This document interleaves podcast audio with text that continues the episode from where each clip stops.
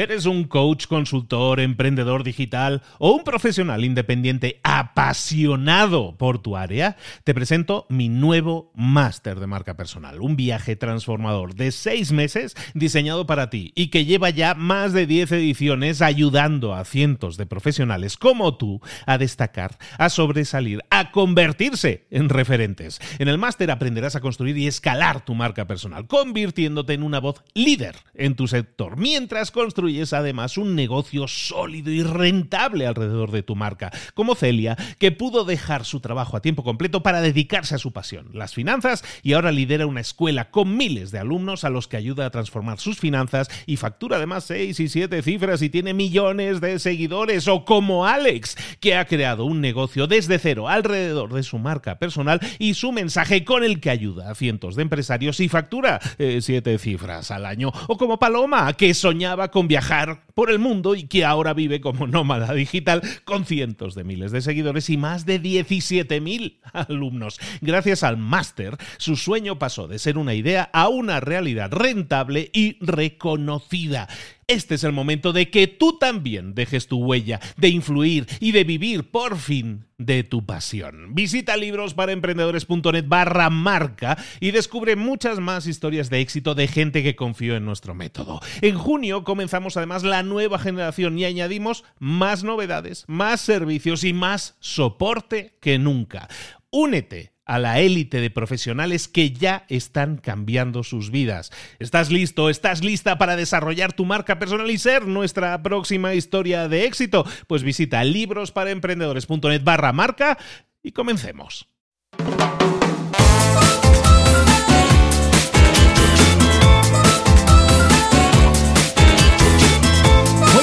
Bienvenidos una semana más a Libros para Emprendedores. Aquí estamos de nuevo con una nueva entrevista. ¿Y cómo se llama este bloque de entrevistas? Mentores para emprendedores, nada más y nada menos. ¿Qué es un mentor? Mentor es una persona, alguien, bueno, antes siempre es una persona, ¿no? Es una persona que, se, que ha pasado, que ha recorrido un camino, que ha llegado a un objetivo, que ha cumplido alguna de sus metas o muchas de sus metas, pero sobre todo que quiere compartir con los demás cómo ha sido ese camino, sus aciertos, sus fallos, pero sobre todo para que nos dé ideas que nos puedan ayudar, que nos den valor y que nos permitan pues, mejorar en nuestro, en nuestro propio camino, ¿no? Y si es posible que nos den atajos también. Eso es lo que hace un mentor, ayudarnos, eh, comentarnos cosas que ellos, sus experiencias y cosas que han vivido. Cada semana traemos a un mentor aquí, un mentor para emprendedores, y esta semana tengo el, el grandísimo placer de saludar a Laura López. Laura, ¿estás preparadísima para darnos valor? Estoy preparadísima y súper contenta de que me hayas invitado a esta entrevista. Y más contento estoy yo de que hayas aceptado. Muchísimas gracias. Laura, Laura López es eh, originariamente diseñadora web y diseñadora gráfica, pero Laura, si la conoces, y yo creo que muchos la conocen, la conoces porque es, bueno, hace un montón de cosas. Ahora podemos decir que es una consultora de negocios, es consultora de marketing, es consultora de ventas. La conoces porque tiene un, blog muy, muy conocido en el mundo hispano, se llama lauralofer.com ¿verdad? Sí, lauralofer.com. Y eh, Laura se dedica a hablar de temas de marketing, temas de ventas, sobre todo enfocado en el tema del mundo de los freelance, de la gente que trabaja por cuenta propia, digamos, y que, y que trabaja en el, formato de servicios de freelance. Laura se ha hecho muy conocida porque ganó, por ejemplo, en el año 2015 el premio al mejor blog del año en el tema de marketing, nada más y nada menos. Y Laura, eh, aparte de eso, escribe también. Bueno, da, consultorías en empresas y escribe y ha escrito un libro que se llama, no tiene nada que ver con Star Wars, pero se llama Imperio Freelance. Imperio Freelance en el que da consejos y todo tipo de información para los freelance. Es trilliza, además, que eso no es tan habitual, creo que es la primera que hemos tenido, entonces eso se me hace súper curioso. Entonces es trilliza y tiene una comunidad muy activa también en Facebook que se llama Freelantásticos. Freelantásticos. Laura, ¿cómo estás, querida? Buenos ¿Cómo estás? Bueno, pues eh, ya te digo, encantada de charlar aquí contigo un ratito y muy, muy bien toda la presentación. De verdad que lo de Imperio Freelance no tiene nada que ver con Star Wars porque de hecho no me gusta nada la saga. ¿Hay algo más que quieras decir para complementar la introducción? Siempre les pido si hay alguien que diga, no, hay algo que no haya dicho y te gustaría que comentaras. Nada, lo que has dicho resume a la perfección lo que hago en mi negocio y, y nada que añadir, vamos. Eh, ¿cuál, eh, tu área de experiencia principal podemos decir que es el tema del mundo del freelance, ¿no? Podemos hablar un poco de ese tema. El mundo del freelance es un mundo que yo creo que está en auge, por lo menos yo es la, sensación que yo tengo. con el tema de Internet como, como que se democratizó mucho más todo el tema de, ser freelance, pero para todos aquellos que no sepan exactamente qué es ser freelance, porque es algo así como suena muy, muy, muy cool decir la palabra freelance, pero qué es ser freelance y, y cuáles son las problemáticas principales que se puede encontrar un freelance hoy en día, Laura.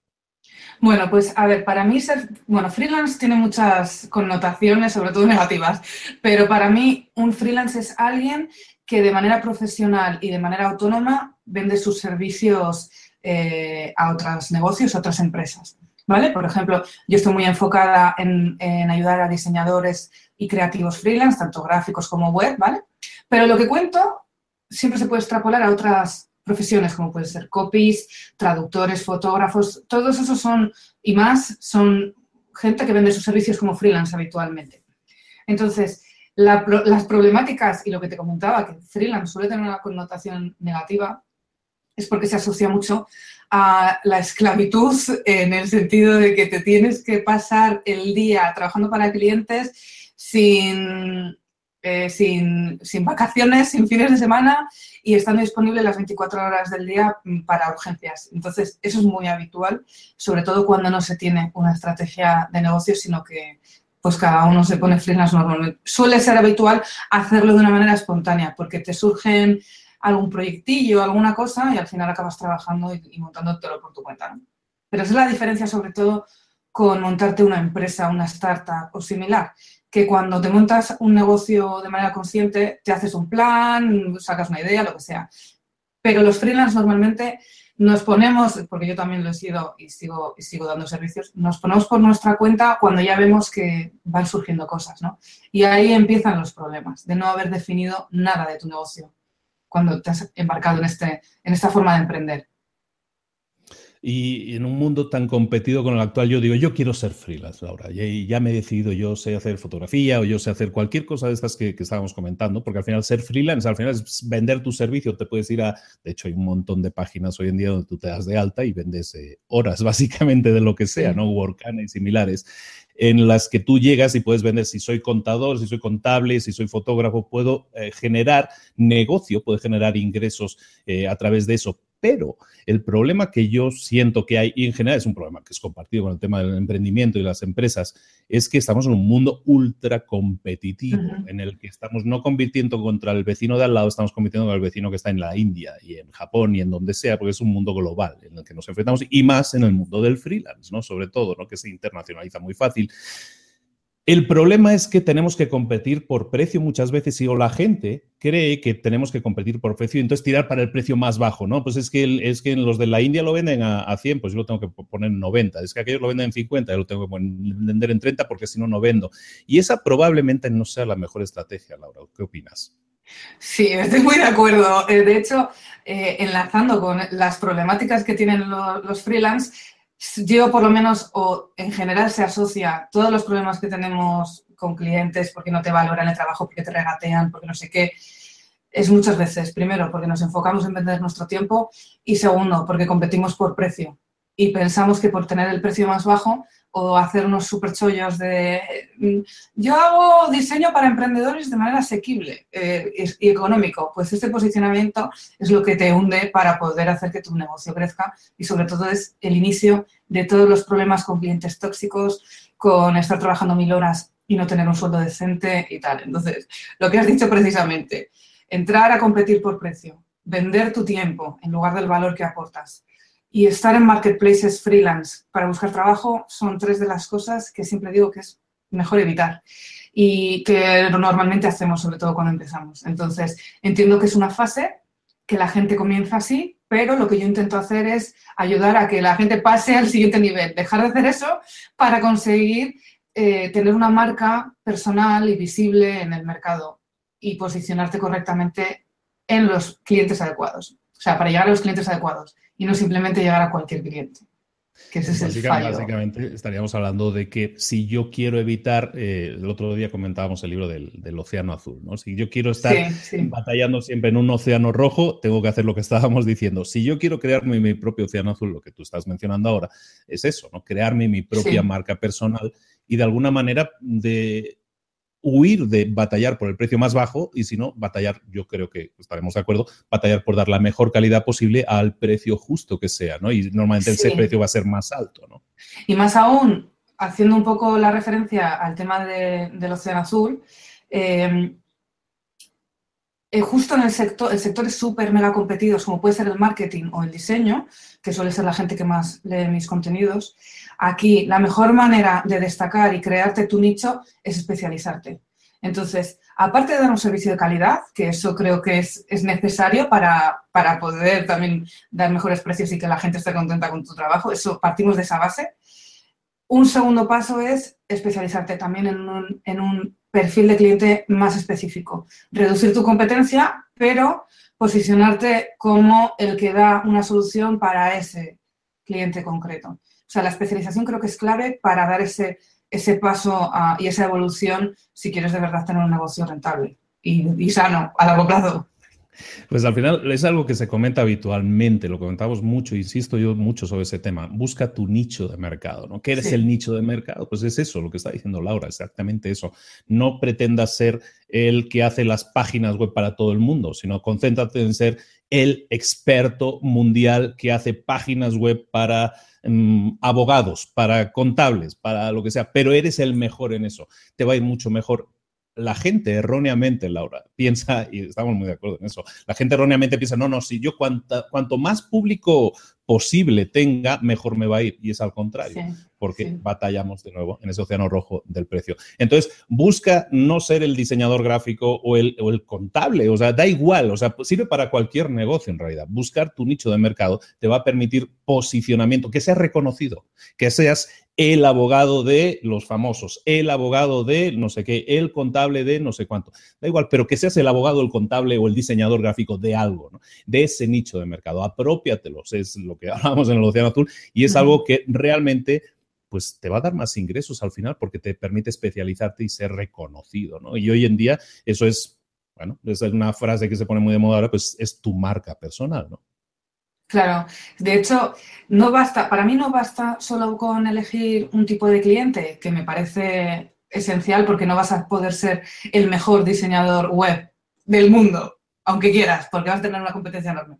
Aparte de, especializarte en un, nicho en un, y en un, en un cliente específico, yo siempre digo también que se te etiquete, que, que se te conozca porque eres el, pues el diseñador web o el abogado o el X, una etiqueta, porque si intentas, que es muy habitual, pues como digo, en, el sector por el que yo me muevo, el creativo, el de publicidad, el de diseño, tal, el de marketing, gente que tiene multitud de servicios, que lo mismo te hace una web que te lleva a las redes sociales. Entonces, eso también mucho ojo. Hay que también ser específico con el tipo de servicio que ofreces o la disciplina en la que te mueves, ¿vale? Para no intentar abarcar todo a modo soy una agencia integral, porque al final no puedes dar un servicio bueno cuando intentas abarcar tantas áreas. No puedes profundizar. Entonces eres más mediocre. O eres mediocre, más mediocre, mediocre. El todólogo, ¿no? Sería la palabra. No puede ser todólogo, ¿no? No se puede hacer de todo. Oye, Laura, y, el tema de freelance, sobre todo, es, estamos hablando, sobre todo en tu caso, que tocas mucho el tema de diseñadores gráficos, trabajas con muchísimos de ellos. Mm, son muy buenos diseñando, pero son muy malos para el negocio. Y, y, un negocio no es negocio si no hay intercambio de money, si no hay dinero en medio, si no cobramos, y en general, muy poco freelance he conocido yo que sean buenos para cobrar. Somos pésimos en general para cobrar porque nos da vergüenza, porque nos, nos da vergüenza simplemente pedir y no, es que estoy pidiendo demasiado, se va a molestar conmigo si le pido tanto dinero. Entonces, no sabemos cobrar. Laura, ¿qué consejos le podemos dar ahora sí a cualquier freelance y en general a cualquier emprendedor que tiene problemas para cobrar, que no sabe a lo mejor etiquetar adecuadamente los precios de sus servicios y luego cobrarlos, ¿no? El tema del cobro en sí.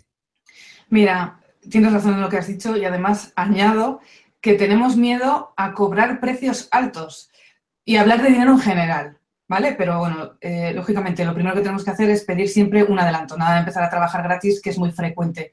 Esto de, no, no, vamos trabajando y ya te diré, por miedo a enfrentarte a ese momento del, del tema de dinero. El tema de dinero hay que abordarlo desde el principio en una reunión, incluso ponerlo en tu web para que el cliente, antes de llegar a ti a una reunión, sepa de antemano en qué horquilla te mueves de precios, porque incluso sean altos o más bajos, si no pones nada, también estás perdiendo oportunidades, porque quizás un cliente puede pensar, o un futuro cliente pueda pensar, jo, pues no pone sus precios, mejor no tengo una reunión, no sea que después de hablar media hora me digan, no, mis precios son desde no sé cuánto y sea un precio súper alto que no me pueda permitir. Entonces, eso ya estás quitándote gente de medio y no queremos hacerlo así. Por el contrario, si pones un precio del, que parten tus servicios, te estás quitando a la gente que no tiene, que no tiene eh, pasta. O sea que también estás haciendo ahí un filtro tú, ¿no? Y por otro lado, lo que decía del tema de los precios elevados, es que es muy frecuente que la gente tenga miedo a dar un precio porque siempre tienen esa, em, ese pensamiento de que va a resultar caro. Porque probablemente los clientes eh, pasados o, potenciales pasados les hayan dicho, no es que es caro. Bueno, aquí el problema no suele ser el precio en sí, sino cómo muestras tú el valor de tu trabajo. Eso hay que potenciarlo en tu web, en, cómo tienes las reuniones, en, en que te potencias, o sea, perdón, en que te enfocas en el beneficio y en el resultado para el cliente y no simplemente en características técnicas, ¿no? Estas son pistas que te ayudan a mostrar el valor que tiene tu trabajo, ¿no? Pero por otro lado, nos tenemos que quitar la idea de la cabeza de que si tenemos un precio eh, bajo, vas a ser más competitivo y vas a conseguir más clientes. En realidad, tener un precio por debajo puede causar que un cliente que está buscando un servicio de calidad llegue a ti, le des un presupuesto y diga, uff, esto es muy bajo, me parece que no me va, no ha entendido lo que quiero o que no me va a dar un servicio bueno, sino que me va a hacer una chapucilla. Entonces, nos estamos quitando nosotros mismos los clientes buenos si tenemos unos precios bajos. Hay que tener cuidado con eso. Que siempre tenemos miedo a ser caros, pero no tenemos miedo a ser baratos y creo que es más peligroso parecer muy baratos, ¿no? Pues es correcto, es correcto. aparte, en, el tema del precio caro o barato. En general, la gente, como tú dices, ¿no? huye, huye del precio caro porque no, esto va a asustar a los clientes y, a mí me da, hasta a mí me da vergüenza pedirlo, ¿no? Pero el, si nosotros lo miramos como nuestra propia inversión de tiempo, y en el caso de un freelance es lo que está invirtiendo sobre todo ese, tiempo, dinero, energía, ese tiempo que estás dedicando, ¿qué es mejor? ¿Que te dediques a, a darle atención a 100 clientes pequeños?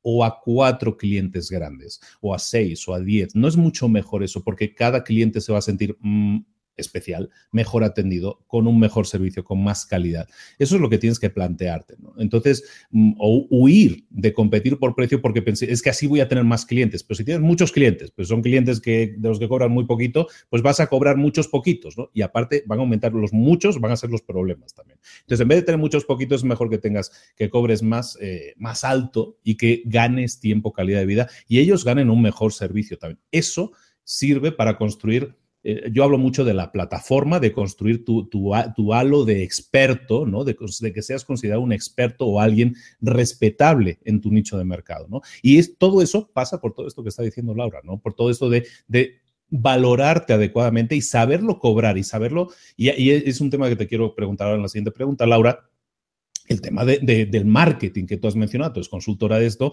lo que hay que hacer es venderse. Lo que hay que hacer es venderse correctamente. No decir yo hago esto, sino yo te puedo dar estos resultados, ¿no? Concentrarse más en el cliente y en los resultados del cliente que en el propio ego, que muchas veces eh, las páginas de los freelancers están, están llenas de eso, ¿no?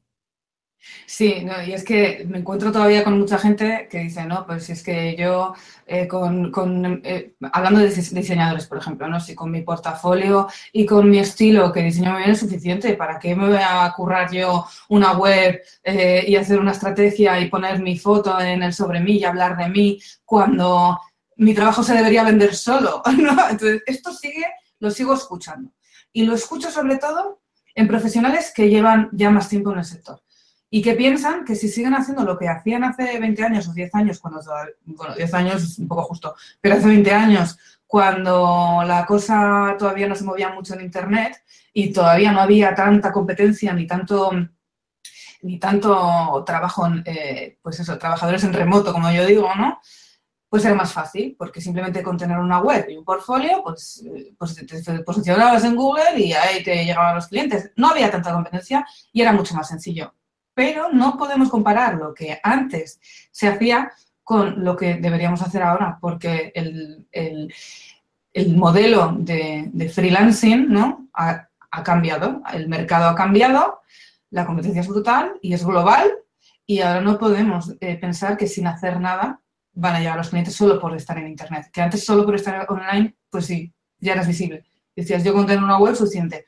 Pero ahora tenemos que tener una web no solo para que cuando alguien llegue me pueda pedir un presupuesto y saber cómo tener una reunión conmigo, sino para el que llega y no, en ese momento no te va a contratar, pues por lo menos retenerlo, crear una base de datos, ofrecerle mucho valor, crear una estrategia de marketing y cuando esté en la fase de, oye, quizás debería contratar a un diseñador, que tú le llegues a su cabeza antes que cualquier otra persona. Entonces, esto es necesario y todavía hay mucha gente que no, no, no, se da cuenta de lo importante que es construir una relación, porque compramos o contratamos a personas y no... Es un porcentaje muy pequeño el, el, de, gente que va a llegar a tu web y directamente te va a pedir un presupuesto. Y quizás si lo hace es porque está buscando simplemente tener 10 presupuestos para ver cuál tiene el precio más bajo. E-, eres proponente, entonces entiendo, del tema del marketing de contenidos, ¿no? En todas sus versiones y en todas sus facetas, ¿no? Que el marketing de contenidos puede ser desde creación de artículos hasta... Hay, hay un tema muy importante que ha mencionado Laura y que es el tema de la creación de tu propia lista, de tu propia lista de correos electrónicos con los que tú puedas eh, ir refrescándole la memoria a la gente para decirles, eh, sigo estando aquí, sigo existiendo y estoy a tu disposición cuando tú quieras, ¿no? Y, eso es muy importante, ¿no? Entonces, la creación de marketing de contenidos, la creación de una estrategia de marketing como tal, eso es lo que te va a dar muchos resultados. De hecho, mm, tú estabas comentando ahora, muy poca gente entra a tu página web y compra. Eso es así, más o menos se establece que es de un 3% la gente que entra en tu página y puede estar en disposición de comprar. Entonces, ¿qué pasa con ese 97% de personas que entraron en tu página y no compraron? ¿no? Eso es lo que tienes que dedicarte a buscar en esas personas a tus futuros compradores, que no son los de hoy, pero a lo mejor son los de, aquí un mes o seis meses o de aquí un año. ¿no? Y trabajar y seguir pescando y seguir intentando eh, recuperar el favor o, el interés o la atención, lo que está comentando Laura. Ahora lo que buscamos ahora es básicamente atraer la atención, no buscamos otra cosa. ¿no? Entonces, centrarnos un poco en mantener a esos está bien que firmemos a tres clientes, está perfecto, pero ¿qué pasa con los otros 97? Vamos a ver si los firmamos más adelante, ¿no? Pues sí, y al final, eh, como, tú bien dices, el marketing de contenidos para mí es esencial, hacer un marketing de atracción, compaginándolo con otras estrategias de, de captación de clientes, como puede ser contactar con clientes pasados, el networking de toda la vida, asistir a eventos, o sea, hacer charlas, pero online tenemos una oportunidad muy grande que, hay que aprovechar. Y sobre todo ahora que está tan en auge y que la gente está buscando información en Internet continuamente, ¿no? Entonces, para un freelance que Primero, el freelance están ahí, están así últimamente, están así como muy apagados, pues es que sí, voy consiguiendo trabajos, voy consiguiendo contratitos, pero la verdad, así como un flujo constante, mm, diríamos que no diríamos que no. ¿Qué, consejos Laura le puede dar a, un freelance que, que, sueña, porque no lo ha vivido todavía, ni siquiera lo ha experimentado, sueña con tener un flujo constante de clientes, con, decir que no, ¿no? Con poder decir que no, porque no nos podemos ni permitir ese lujo hoy en día, Laura.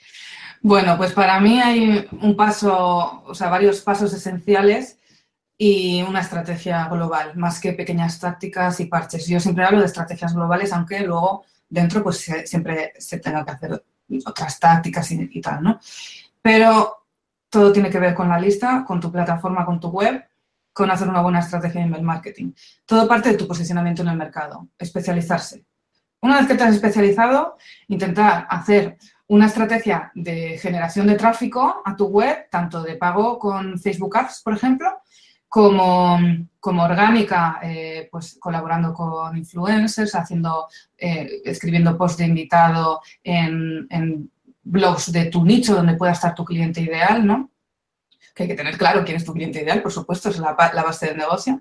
Y luego, una vez que, que ya has generado ese tráfico, crear una estrategia de email marketing donde aportas mucho valor que sea eh, una secuencia de de autoresponder, vamos, un autorrespondedor para cada persona que se suscribe a tu web y que le lleves por una secuencia con la finalidad de que tengan una reunión contigo. Y esto es continuo, automático y cuanta más tráfico cualificado llegue a este embudo de ventas, más gente te pedirá la, reunión. Y esto es lo que te permite, si tienes un flujo constante de tráfico, pues poder tener reuniones continuamente, ¿no? Que es lo que... Y esto se puede acelerar pagando o dedicando más tiempo a hacer colaboraciones externas o compaginando las dos cosas.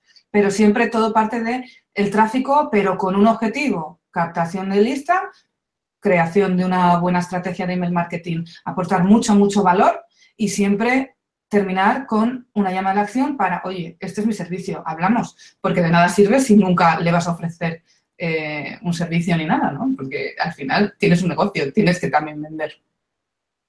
Es, totalmente cierto, es totalmente cierto. Bueno, fíjense todos, ¿eh? nos tenemos que fijar mucho en lo que nos está diciendo Laura. El tema es el siguiente. Eh, eh, fíjate, Laura, es que me vino a la mente la imagen de la gente que dice, es que yo ya, eso de Facebook Ads, yo ya compré eso de Facebook y eso es un gasto, no me sirvió para nada. El tema, el tema es que si no tienes algo detrás que fundamente, que, que dirija a esa gente y que la, que la cuide y que la, y la esté mimando durante el tiempo necesario hasta que se conviertan en cliente, no tienes nada. O sea, sí puedes hacer una inversión. Entonces sí es un gasto. Eh, la, publicidad es un gasto si no haces nada realmente detrás, si no hay nada detrás. Entonces es súper importante lo que está diciendo Laura. Vamos a crear nuestra plataforma, llamémoslo así, sea lo que sea, sea un podcast, sea una página web, sea lo que nosotros utilicemos como medio de contacto, de medio donde, desde dónde vamos a establecer el contacto. Y entonces sí, entonces lo que ella está diciendo es vamos a crear marketing de contenidos, es decir, vamos a crear artículos por aquí, vamos a crear un podcast, por ejemplo, vamos a crear lo que sea que envíe gente a nuestra página, ¿no? También los anuncios, como está diciendo ella, la palabra clave es, esto lo podemos acelerar, porque hay gente que dice, no, voy a estar un año creando artículos hasta que esto me vaya bien, no tengo tiempo, ¿no? Esto lo podemos acelerar, pero lo tienes que ver como una inversión, no como un gasto, ¿no? Hay gente que lo ve, no, yo no gasto en eso, ¿cómo voy a gastar yo en publicidad? Yo hago artículos.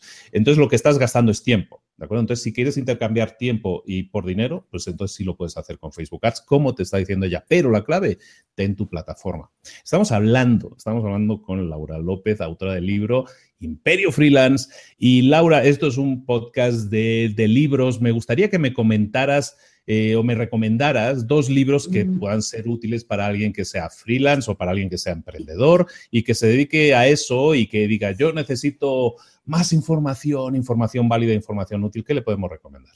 Bueno, pues tengo aquí preparados dos libros, sobre todo este, el primero, que es Revolución Nómada de Frank Scipion, que fue mi mentor.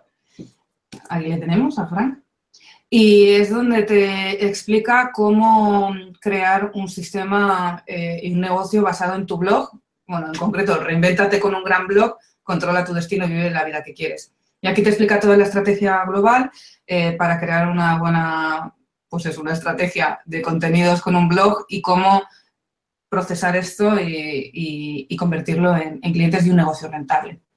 Y luego, por otro lado, un libro muy típico, que es Padre Rico, Padre Pobre, que leí hace tiempo, pero tengo que reconocer que lo dejé a medias porque había cosas que no me gustaban. Pero creo que es esencial para el que se inicia eh, también en el mundo de los negocios para que cambie un poco también el chip con el tema financiero que es tan importante.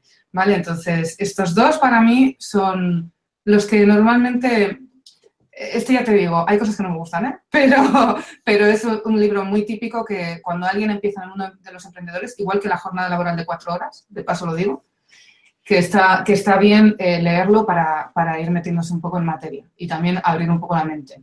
Pues que al final el tema, el tema de emprender o no emprender muchas veces es un tema de mentalidad, ¿no? Y entonces el manejo del dinero, el cambio de mentalidad, todos esos libros, los libros que estás recomendando sirven eh, específicamente para eso, ¿no? Y porque sean típicos o tópicos o porque sean recomendados muchas veces, no dejan de ser herramientas que nos pueden ayudar en ese sentido. Laura, nuestra audiencia se compone de emprendedores o gente que quiere emprender.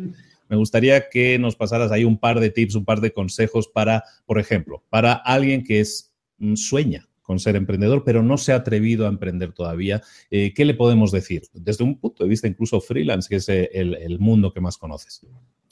Bueno, si es alguien que, por ejemplo, está trabajando por cuenta ajena y su sueño es liberarse del jefe para poder tener su propio negocio, yo le digo que empiece ya a construir una web y que empiece ya a potenciar su marca personal especializándose en algo concreto que sepa que puede ofrecer como servicio porque lo hace muy bien, se le da muy bien, le gusta y cree que puede ayudar a gente haciendo eh, con esto, ¿vale?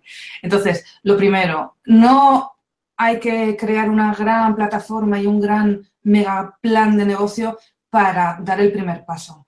Y no hay que esperar a tener un montón de, de clientes y empezar a facturar muchísimo para poder arrancar, es decir, que se puede compaginar.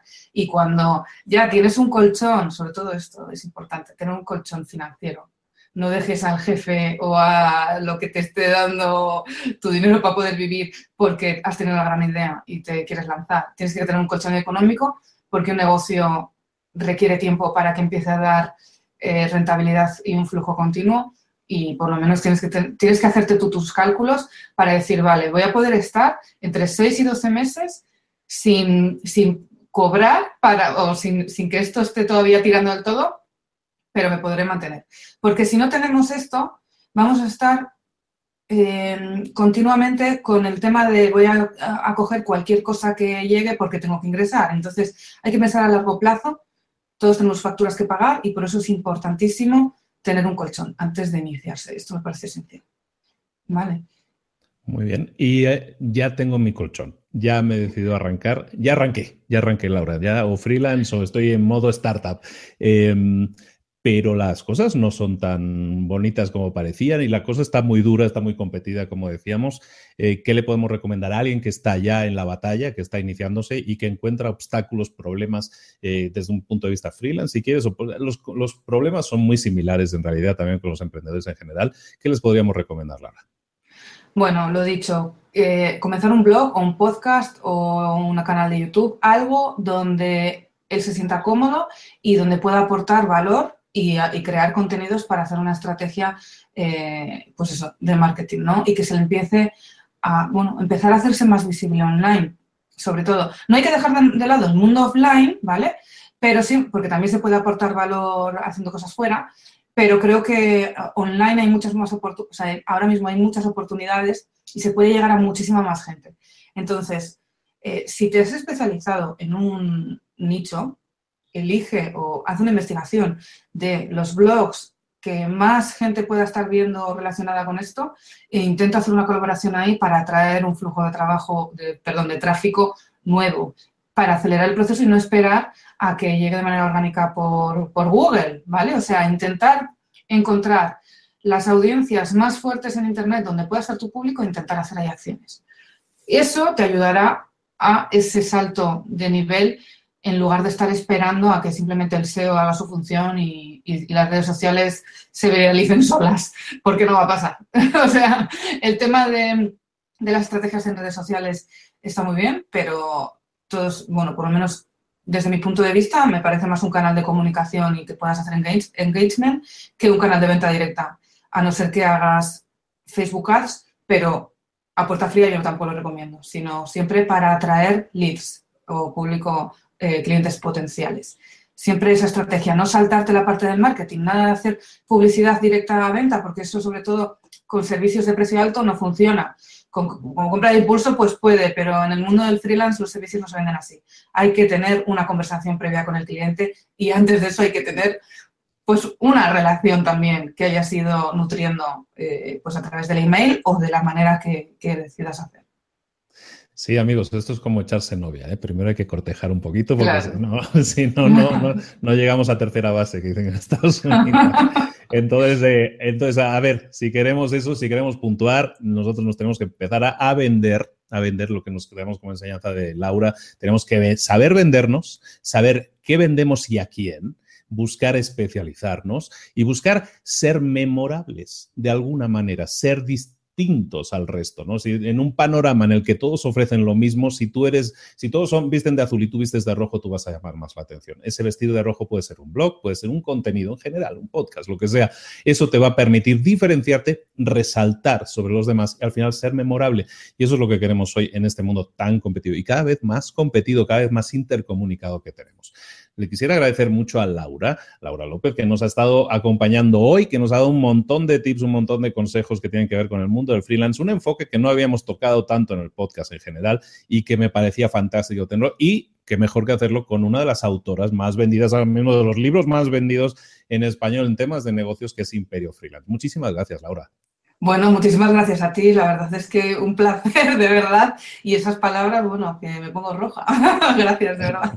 bueno, pues muchísimas gracias a Laura. Un saludo, un saludo para Bilbao, para todo el norte, una, una zona. Estábamos hablando antes de iniciar el programa de, un poco de, los recuerdos. Yo conozco por aquella zona un poquito y es una zona espectacular. Ahora es muy de Juego de Tronos, todo eso, pero como que se está redescubriendo ahora todo, pero es un, un sitio fantástico donde, donde Laura vive. Y entonces, para todos aquellos, Laura, antes de terminar, que te quieran contactar, que quieran saber más de ti, que quieran a lo mejor incluso entrar en tu lista de correo o cualquiera de estas cosas o ver más información sobre, sobre Laura López, ¿dónde la podemos encontrar, Laura? Pues mira, estoy en lauralofer.com y ahí pueden eh, suscribirse precisamente a la lista de correo donde les regalo un ebook para conseguir mejores clientes como freelance. Eh, también en redes sociales donde más activa estoy es en mi grupo de Facebook que se llama Diseñadores Freelantásticos y ahí es donde más interactúo, intento dar consejos y hablar con, con, con la gente, hacer algún Facebook Live de vez en cuando.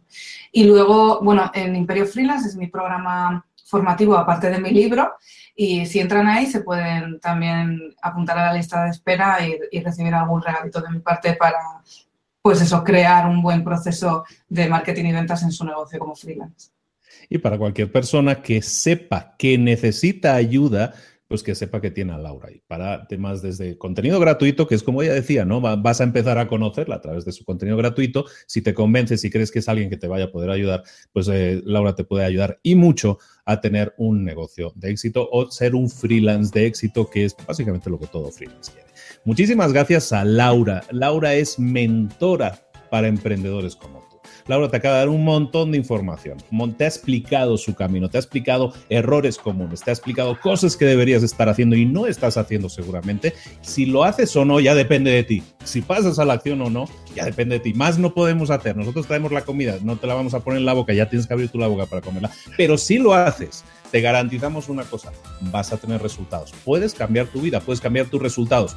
No hay éxito, no hay fracaso, eso no existe. Existe el aprendizaje es que Laura me dijo que hiciera eso, lo hice y no me funcionó. Bueno, sigue intentándolo, a lo mejor a la primera no te funciona. No hay ningún anuncio, ¿verdad, Laura, que funcione a la primera, siempre como que hay que subirle, hay que bajarle, hay que cambiarle el texto o la imagen.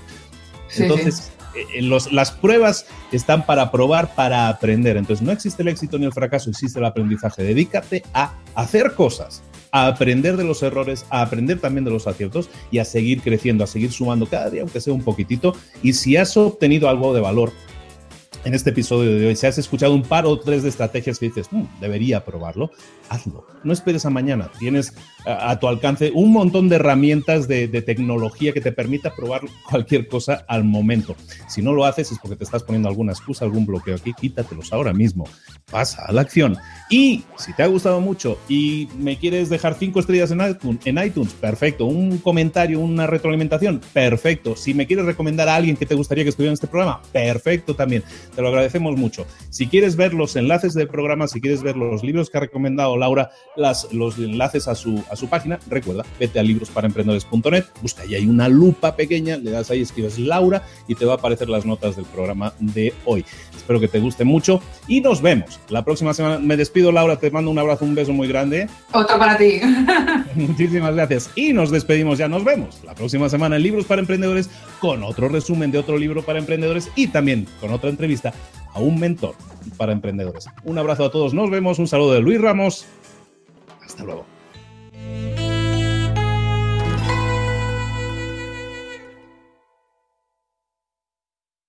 ¿Eres un coach, consultor, emprendedor digital o un profesional independiente apasionado por tu área? Te presento mi nuevo máster de marca personal, un viaje transformador de seis meses diseñado para ti y que lleva ya más de 10 ediciones ayudando a cientos de profesionales como tú a destacar, a sobresalir, a convertirse en referentes. En el máster aprenderás a construir y escalar tu marca personal, convirtiéndote en una voz líder en tu sector, mientras construyes construyes además un negocio sólido y rentable alrededor de tu marca, como Celia, que pudo dejar su trabajo a tiempo completo para dedicarse a su pasión, las finanzas, y ahora lidera una escuela con miles de alumnos a los que ayuda a transformar sus finanzas y factura además 6 y 7 cifras y tiene millones de seguidores, o como Alex, que ha creado un negocio desde cero alrededor de su marca personal y su mensaje con el que ayuda a cientos de empresarios y factura 7 eh, cifras al año, o como Paloma, que soñaba con viajar por el mundo y que ahora vive como nómada digital con cientos de miles de seguidores y más de 17.000 alumnos. Gracias al máster, su sueño pasó de ser una idea a una realidad rentable y reconocida. Este es el momento de que tú también dejes tu huella, de influir y de vivir por fin de tu pasión. Visita librosparaemprendedores.net barra marca y descubre muchas más historias de éxito de gente que confió en nuestro método. En junio comenzamos además la nueva generación y añadimos más novedades, más servicios y más soporte que nunca. Únete a la élite de profesionales que ya están cambiando sus vidas. ¿Estás listo? ¿Estás lista para desarrollar tu marca personal y ser nuestra próxima historia de éxito? Pues visita librosparaemprendedores.net barra marca y comencemos.